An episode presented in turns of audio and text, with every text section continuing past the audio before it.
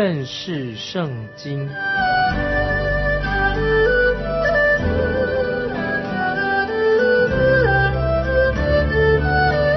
认识上帝的话，把上帝的话带到全世界。本节目是由认识圣经机构和环球广播电台联合制作，欢迎收听。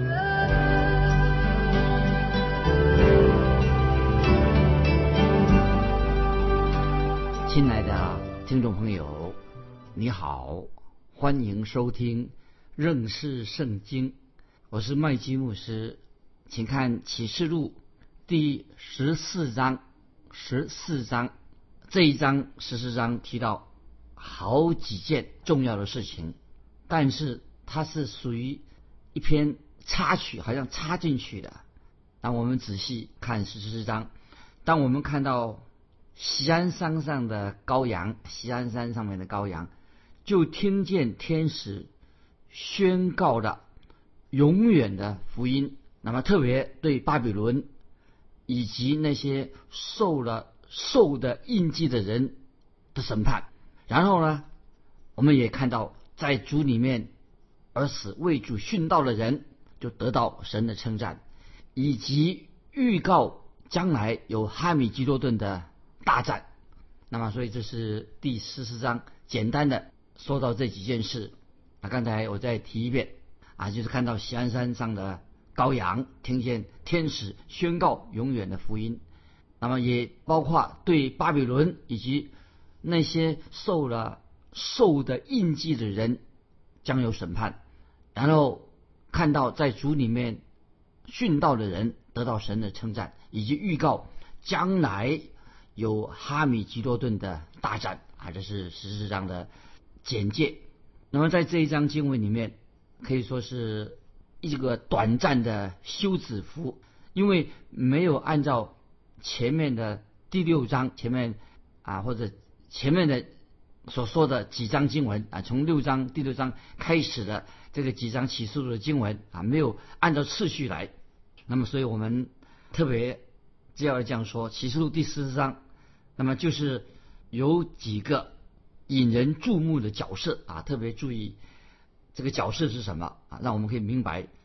那么我们也可以这样说，可以对前面两章的经文所发生的事情，帮助我们对前面，因为我们要读十四章，所以读十二十三章，对十二十三前面两章十二十三章这个经文里面的这个发生的事情，我们再回想，可以帮助我们更更多的全面的更加认识前面所读过的两章经文。这样的话，我们就会。对启示录啊，有更深一层的了解，也可以说更全面的啊认识这个启示录。所以我们要听众朋友要很有耐心，一张一张的看启示录的经文。那么我们知道啊，这一章经文是有史以来看出已经看见了是吧？有史以来最黑暗、最恐怖的一个时期。因此就会有听众朋友，也许有人这样难免会问说，问着问这个问题说，神的子民为什么在这段期间？要活了这么辛苦，为什么让他的子民在这种很困难、很恐恐怖的处境当中活在这个处境当中？既然活在这个可怕的、恐怖的处境当中，他们会不会这些神的百姓能够对信仰坚持到底，一直对神忠心？那么，听众朋友，我告诉你，《启示录》第十四章就是答案啊，就是给我们这个答案，就是答案要回答。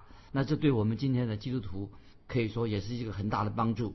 那我们现在看到，这在启示录第十四章就说到大牧者就是耶稣基督，他自己亲自牧养了十四万四千只羊啊，十四万四千代表主耶稣这位大牧人所牧养的这些羊群，而且主耶稣自己自己也成为羔羊，因为主耶稣他的身份是神的羔羊，所以主耶稣。也有羔羊的身份，那么他后来变成一个大牧者，他就牧养了十四万四千人人啊这些羊群。那么特别注意，这十四万四千这个羊啊羊群，要记得哦，一只都没有少，就是十四万四千，主耶稣都救赎了他们，保护了他们，而且这十四万四千人也印了印上印，表示神保守他们，因为他们是属于神的。因为主耶稣他是这群羊的大牧者，所以一个是提到主耶稣他牧养这些十四万四千人这羊群，另外一方面讲到主耶稣他自己也是一个大牧人，所以这十四万四千的这羊由主耶稣这个大牧者在牧养他们。那么这些十四万四千人跟我们今天的人啊不是同一种人啊，这是不是同一个羊圈的牧人是一个，但是在不同的羊圈里面。那么我们知道好牧人啊，都讲了主耶稣就是会带领这十四万四千人，让他们度过大灾难的时期。所以我们读启示录第十四章的时候啊，那么我们就看到这样的一个画面。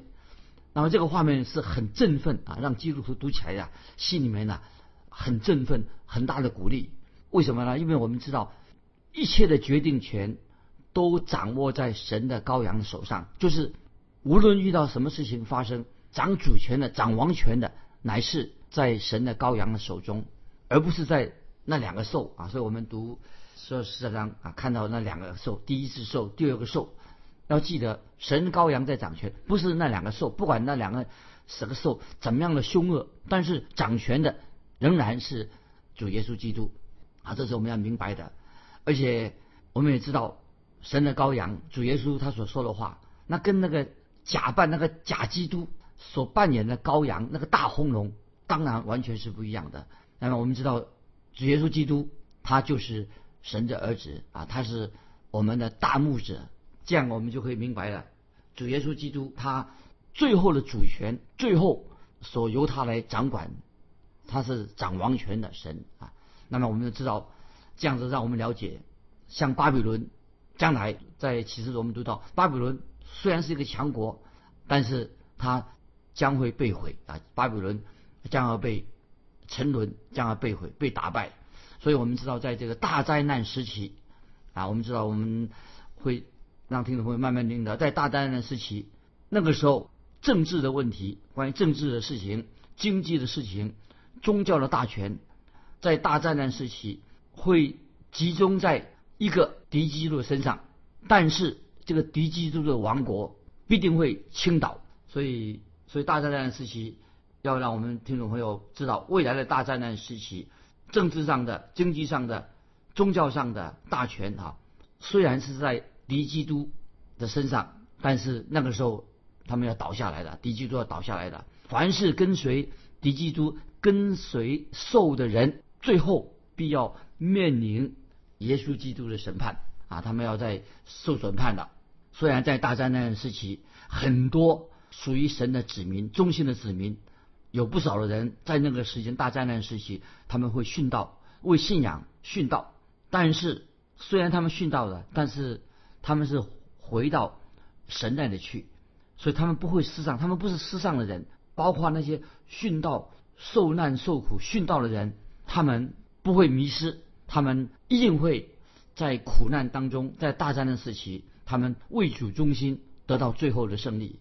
那么，所以这时我要引用一位啊神学家加尔文他的一个说法，我觉得他说的很好。他怎么说呢？请听众们注意啊，这位神学家加尔文他说：“我宁可。”现在看起来好像是有损的，但是我终必得胜。听众了解这个意思吗？强过啊！他这接接着他继续又说：以上我所说的，我宁可现在看起来好像失败的、有损的，但终必最后终必得胜，强过现在的看起来好像有所得、好像是成功的，但却未来失丧在永恒当中。听众朋友，你了解这个意思吗？意思是说，这位神学家加尔文说。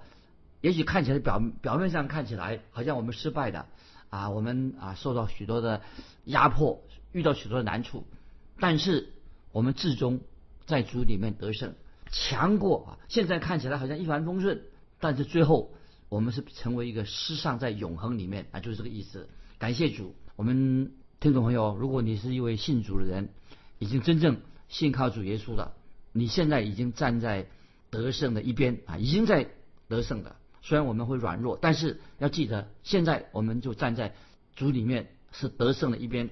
主耶稣基督一定会奖赏那些为他受苦，也奖赏那些为他殉道的人。所以我们看见历世历代有些基督徒为主殉道，但是这些人一定会得到主耶稣的奖赏。特特别我们最后读到第十九章的时候，我们就看到，我们以后会读到启示录第十九章，第十九章就看见羔羊就是耶稣基督，他要从天上回到这个世界上来。所以我们知道现在这个时代黑夜已深，但是曙光有一天会到来。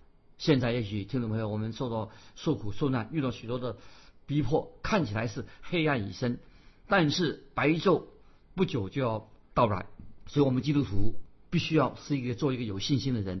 公义的太阳终于会出现，公义的太阳的光线能够医治我们，让我们得到医治啊，有医治的能力啊，在圣经上啊所应许的。那现在我们来看本文启示录第十四章第一节，我又观看，见羔羊站在锡安山，同他又有十四万四千人，都有他的名。和他父的名写在额上，这些经文给我们一个很大的鼓励。看见这个，一看这个意象了。那这里我又观看是什么？就是还是使徒约翰写启示录得到启示，这个使徒约翰他所写的，这些他是看这件事情。那么我们知道，使徒约翰按照这个时间的次序，他们他继续往前行，越来越看清楚末世的景象是什么。所以我们读启示的时候，让我们基督基督徒越来越对末世的景象。看得越来越清楚。那么，因为末世的景象透过启示录一项一项的展现出来。那么，就像我们读过启示录第五到七章，也读过第十二章、十三章所看到的，那么就是末世的景象慢慢的出现了。让我们看见的时候，心里面不要害怕，要记得特别知道羔羊就是讲此为是基督。西安山是指什么？就是指耶路撒冷。然后还有其他不同的地名。总而言之。这些经文都是描述什么呢？啊，描述一个祥和的田园的景象，都是隐隐约约的叙述到千禧年的国度啊。所以在读启示的时候，看到许多好像看起来非常危险，看到这兽出现，但是也开启了地上千禧年国度的门啊，慢慢要接近这个千禧年的国度。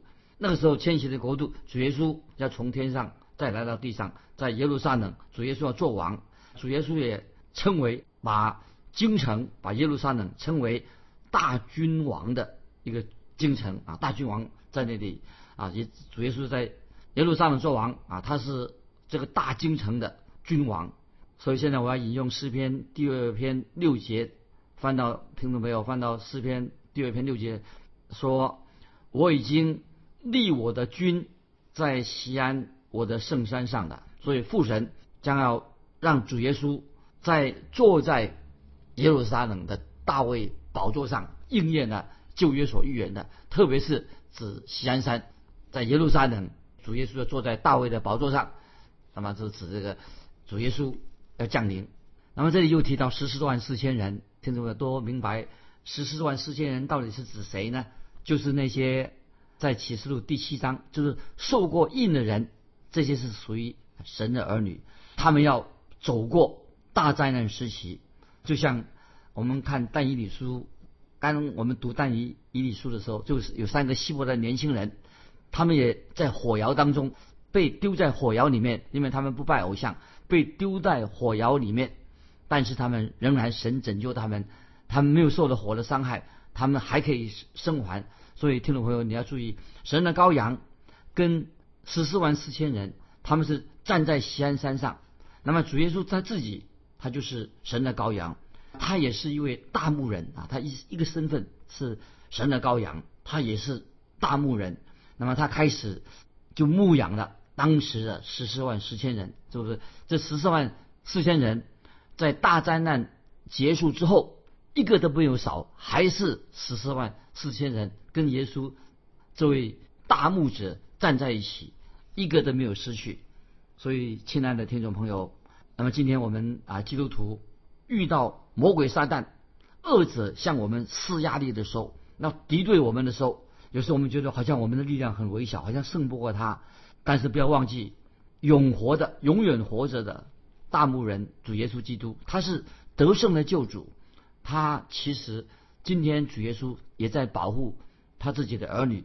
主耶稣今天仍然是为他自己的儿女在征战。所以我们啊，基督徒要过一个得胜的生活，永远得胜的就是耶稣基督，他为我们征战。所以但愿我们听众朋友啊，我们对主耶稣基督要有更深入的认识。今天我们生活动作存留都在乎他，我们有主耶稣保护我们，所以在我们基督徒的生活当中，耶稣基督应该在我们的生命里面居首位掌王权，因为主耶稣是我们也是我们的保护者。从我自己的啊信主的经历啊信主的经验，几十年信耶稣的经历当中，我深信主耶稣就是他为什么要降世为人，他就是我们一切问题的答案。所以我们遇到我们婚姻的问题、工作的问题、受逼迫的问题，当你来到主耶稣面前，他就会给我们答案。他本身就是我们的答案。所以我们记得，我们看到有些基督徒家庭在墙上啊，呃，挂着啊一个牌子，一个纪念的，就是说啊，主耶稣这个牌子这样写着说，主耶稣就是答案啊，主耶稣的答案，当当一个装饰品放在墙上。但是这里我要略略的再做一个解释，听众朋友不晓得现在你的问题是什么？你有问题吗？我要告诉你，如果你是基督徒，耶稣基督就是你的答案，你会得到他给你的答案，是一个最好的答案。所以你不要灰心，他就是你的答案。今天我们看见世界上的人啊，他们常常用旁门左道的方式来解决问题，他们没有去寻寻求耶稣来解决，他们靠自己想来解决问题。但是我们知道，知道耶稣基督才是我们基督徒唯一的答案，除了耶稣以外，没有人。能够为给我们解答。也许今天还没有信主的人，或一般的世人不信主的，他会告诉你说：如果你按照我的方法，按照我的规矩，按照我的告诉你怎么做，那么你就可以解决你个人的问题，你可以解决你家庭问题，解决工作的问题，甚至教会的难处也可以解决了。那么他们没有去寻找主耶稣，其实真正的答案是在耶稣基督里面。所以听众朋友，我们要学习，我们基督徒遇到任何的困难，都可以来到。啊，主耶稣面前，他是我们一切问题的答案。然后个人有一个啊纳闷，我也是很很疑惑、很纳闷，为什么在关于这方面的教导啊，我们在教会里面听了许多的教导，听了很多，听了虽然很多圣经里面的对我们教导越多，可是我看到我们基督徒的生活，日常的基督徒生活啊，好像经历到得胜很少。本来我们听了福音以后，听过啊传道人的教导以后啊，我们会经历的。得胜的基督徒得胜的说，为什么我们这个得胜的经历非常少呢？那听众朋友有没有想过，为什么你常常失败？那问题到底在哪里呢？为什么一个基督徒在生活的经历当中经历到在主里面得胜越来越少？原因是什么呢？听众朋友，为什么我们没有不能过一个得胜的生活？真正的问题在哪里呢？这里我要告诉听众朋友，我们今天所需要的不是寻找。如何得胜的方法，如何得胜的方式，不是我们所需要的，不是方法，乃是我们需要主耶稣基督自己。耶稣基督就是我们一切问题的答案。所以，我们不是要寻求方法，乃是要我们要在基督里面，耶稣基督本身就是我们问题的答案。所以，我们基督徒对耶稣基督要有正确的认识，也要明白了解耶稣基督。对我们的意义是什么？所以我要做一个简单的结论：说，听众朋友，你有没有亲近神？你有没有常常亲近神？我要问你说，你有真正的爱主耶稣吗？因为主耶稣非常的爱你，为我们定十字架，为我们流血，所以我们应当回答、回应主耶稣对我们的爱。这是唯一能够解决我们的任何的问题。任何问题，你都可以在耶稣基督里面找到答案，不是找方法，乃是耶稣基督本身就是我们问题的答案。听众，盼望你能够明白这一点，我要所强调的。接下来我们继续看启示录十四章第二、第三节。启示录十四章二三两节，我听见从天上有声音，像众水的声音，如大雷的声音，并且我所听见的。好像弹琴所弹的琴声，他们在宝座前，并在四活物和众长老面前唱歌，仿佛是新歌。除了从地上买来的那十四万四千人以外，没有人能学这歌。听到没有？我再念一遍啊！这个这两节经文很有意思。我听见从天上有声音，像众水的声音和大雷的声音，并且我所听见的，好像弹琴的所弹的琴声。他们在宝座前，并在四活物和众长老前唱歌，仿佛是新歌。除了从地上买来的那十四万四千人以外，没有人能学。这歌，听众朋友注意，这两节经我要做解释了。我听见，那么听众什么意思呢？在这个这么大的场景当中，使徒约翰啊，他仍然是一个旁观者啊，他是是做记录的。这里说到，在千禧年时代的时候，千禧年的时候，这十四万四千人要加入一个天上的大师班。那么你听过有这么多十四万四千人的这个大师班吗？直到目前为止。我们在地上啊，我认为啊还找不到有这么大的师班。今天地上有很多诗班，到目前为止，听众朋友，我认为许多教会的诗班呢走调了、走音了，唱的有问题了。那么这些经文告诉我们什么呢？是说到当撒旦掌权的日子已经要结束了，当他结束的时候的那一天，天上地下都会有一个大合唱。这是就是讲这里所讲的经文的意思。英国诗人他曾经就是这样说过：“他说，神坐在宝座上，当神坐在宝座上做王的时候，地上才有真正的平安，才有地上才相安无事。只有在千禧年的时候，才能够地上有真正的平安。那么今天我们可以说，他这位诗人说，今天乃是。”混乱，乱了一团糟啊！所以今天我们这个时代，听众朋友遇到困难的时候就是这样子，本来就是乱了一团糟。但是在千禧年的时候啊，才一切回归正常。那个时候我们看见十四万四千人，他们所唱的新歌，十四万四千人跟天上的诗班，他们一起要合唱，要彼此的呼应啊！所以刚才我们读那个经文的时候，我听见好像弹琴的所弹的琴声。我听见天上有声音，好像众水的声音和大流的声音，还有说听见啊弹琴所弹的琴声。那么那个时候啊，我们可以说，就是说我所听见好像弹琴所弹的声音，就是当十四万四千人在地上的喜安山唱诗的时候，跟天上的诗琴啊，天上有一个诗琴在天上，好像我们以为距离很远，不是的，我自己。做做传道啊，做教会的传道人，做牧者，做了好多年，已经退休了。我在教会里面所听到的弹奏啊，曾经有人用不同的乐器啊，或者乐曲啊，在教会里面唱啊弹啊。但是我要这样说，有些人弹啊、教唱啊、弹弹乐器的，没有那种属灵的情感。我觉得好像虽然是弹乐器、唱诗歌，可是没有感情在其中。那么这一节经文，我们注意。这个事情啊，在天上的事情啊，与众不同。